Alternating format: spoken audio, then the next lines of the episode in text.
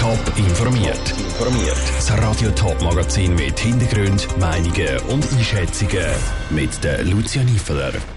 Warum dass es im neuen Polizeigefängnis Schaffhausen kein Tisch bei mir hat und wieso die Rest ein paar Frauenfeld vielleicht schon gleich muss zutun, das sind zwei von den Themen im Top informiert. In Schaffhausen soll es ein neues Gefängnis geben. Das steht schon seit zehn Jahren fest. Wie das soll aussehen, ist bis jetzt aber noch nicht klar gewesen. Das ändert sich jetzt. Das kantonale Baudepartement hat das Bauprojekt für das neue Polizei- und Sicherheitszentrum vorgestellt. Janine Gut hat sich ein Bild davon gemacht. Bisher ist auf dieser Wiese zu Herblingen nur ein Parkplatz und eine Lüftung zu sehen.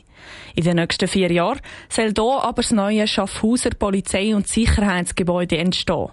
In vier Gebäuden gibt es Büros und das neue Gefängnis von der Schaffhauser Polizei, sagt Mario Leubli, Leiter vom Hochbauamt. Das ist eigentlich eine der grossen Neuerungen, dass die Polizei, die Staatsanwaltschaft und der Gefängnisbetrieb auf einem Areal in einem Projekt zusammenarbeiten, dass die, die in der Strafverfolgung tätig sind, können Hand in Hand arbeiten, kurze Wege haben Schon 2009 ist es ein Thema gewesen, dass das Gefängnis Schaffhausen nicht mehr den Standards entspricht und muss saniert werden. Ein Ausbruch von einem Häftling hat dann das Anliegen noch verstärkt. Im 21-jährigen Häftling ist im Juni 2009 mit einem Tischbein die Flucht aus dem Gefängnis Schaffhausen gelungen. So eine Flucht sollte im neuen Gefängnis aber nicht mehr möglich sein, sagt der Baudirektor Martin Kessler. Es gibt äh, kein Tischbein mehr äh, in, der neuen Zelle. Es gibt aber noch Stuhlbein. Aber ich glaube, auch mit dem Stuhlbein wird sich niemand mehr können durch die Betonmauern durcharbeiten, wenn er es eben tatsächlich 2009 vorexerziert hat, wie das im heutigen Gefängnis möglich war. Ja. Der Ausbruch ist aber nicht die einzige Schwachstelle vom jetzigen Gefängnis. Das über 100 Jahre alte Gebäude macht den Gefängnismitarbeitenden den Arbeitsalltag schwer. Es sei aktuell sehr mühsam, weil alle Häftlinge aufeinandertreffen. Das soll sich jetzt aber mit dem neuen Projekt ändern, sagt Mario Leubli, Leiter vom Hochbauamt. Die Hauptverbesserung ist, dass das neue Gefängnis über in sich abgeschlossen funktionierende Abteilungen verfügt.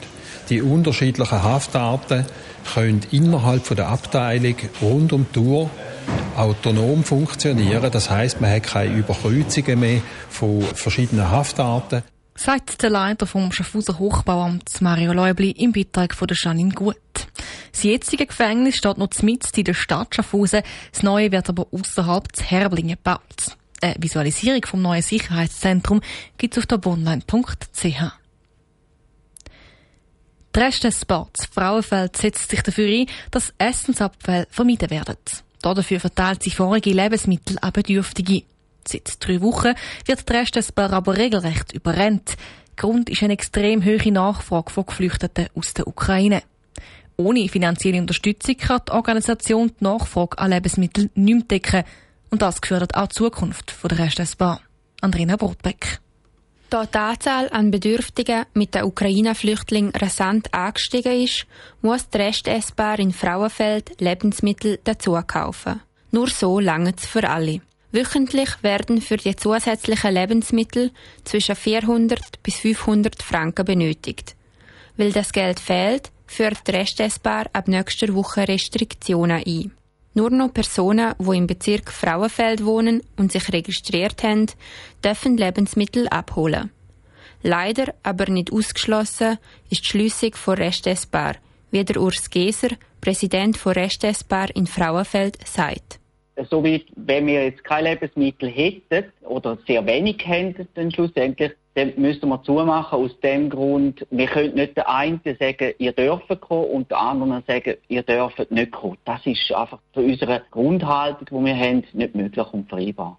Bevor eine Schliessung aber Tatsache würde, versucht die Restessbar Spenden einzuholen. Auch bei Stadt Frauenfeld fragt der Verein laut Urs Geser immer wieder nach. Bis jetzt sei aber noch kein Geld geflossen. Auf Anfrage bei Stadt Frauenfeld heisst es, dass die Stadt grundsätzlich private Vereine nicht finanziell unterstütze. Für nähere Auskünfte steht jedoch niemand zur Verfügung. Zum die Hoffnung noch nicht aufgehen, geht der Restessbar jetzt auf die Bevölkerung zu, wie der Urs Geser sagt. Wir werden sicher jetzt vermehrt müssen jetzt in die Bevölkerung rausgehen und um Spenden bitten dass wir da können die Lebensmittel einkaufen können, um die Ausgaben weiterhin aufrechterhalten. Was nächste Woche anbelangt, geht die Restessbar jedoch davon aus, dass ein Teil der Bedürftigen abgewiesen werden muss. Ein Beitrag von der Andrina Brotbeck. Laut der zuständigen Stadträtin hat Frauenfeld zwar kein Geld für die Restessbar gesprochen, aber Unterstützung in Form von Vernetzung und Vermittlung von Freiwilligen geleistet. Soll in der Schweiz in Zukunft jeden und jede automatisch zum Organspender oder Spenderin werden? Über eine entsprechende Änderung im Transplantationsgesetz stimmt die Schweiz am 15. Mai ab. Die Bundeshauskorrespondentin Cosette Espinosa mit einem Überblick über Pro, Contra und die Haltung vom Bundesrat. Wer nach seinem Tod kein Organ spenden will, soll das künftig zu Lebzeiten einmal explizit müssen festhalten Sonst sollen sie automatisch als Organspender gelten. Das letzte Wort haben sollen allerdings die Angehörigen. So wird die Änderung im Transplantationsgesetz. Mit dieser erweiterten Widerspruchslösung erhoffen sich Bund und Parlament, mehr Organspenden zu haben. Der Gesundheitsminister Alain Berset. Eine Organspende kann die Lebenszeit verlängern, kann sogar Leben retten.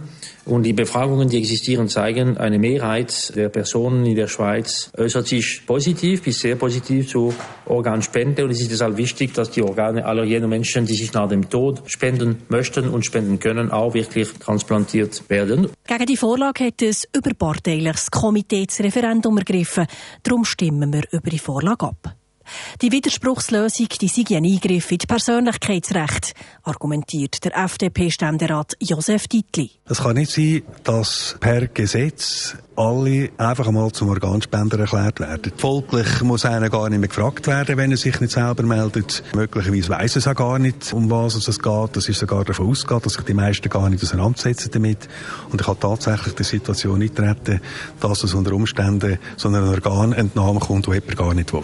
Dass in der Schweiz zu wenig Organe gespendet werden, ist unbestritten, entgegnet die SP-Nationalrätin und Co-Präsidentin vom Ja-Komitee, Flavia Wasserfallen, und ergänzt. Also wir sehen einfach, dass wir grossen Handlungsbedarf haben. 1434 Menschen warten auf der Warteliste auf ein lebensrettendes Organ und alle vier bis fünf Tage stirbt jemand in der Schweiz, weil nicht rechtzeitig das Organ gefunden werden Und eigentlich wissen wir, dass ein grosser Teil der Bevölkerung positiv der Organspende gegenübersteht, aber sich leider viele nicht äußern mit ihrem Willen zum Lebenszeitpunkt. Der Mitte-Nationalrat Stefan Müller-Altermatt bezweifelt hingegen, dass durch die Widerspruchslösung tatsächlich auch mehr Organe gespendet werden und betont, die Widerspruchslösung allein führt nicht automatisch zu mehr Organen. Das hat man vielleicht intuitiv das Gefühl, sagt er so. Es ist aber nicht so, weil sie dann immer noch die Angehörigen und sie sind unter noch grösserem Druck. Über die Änderung im Transplantationsgesetz entscheidet die Schweiz am 15. Mai.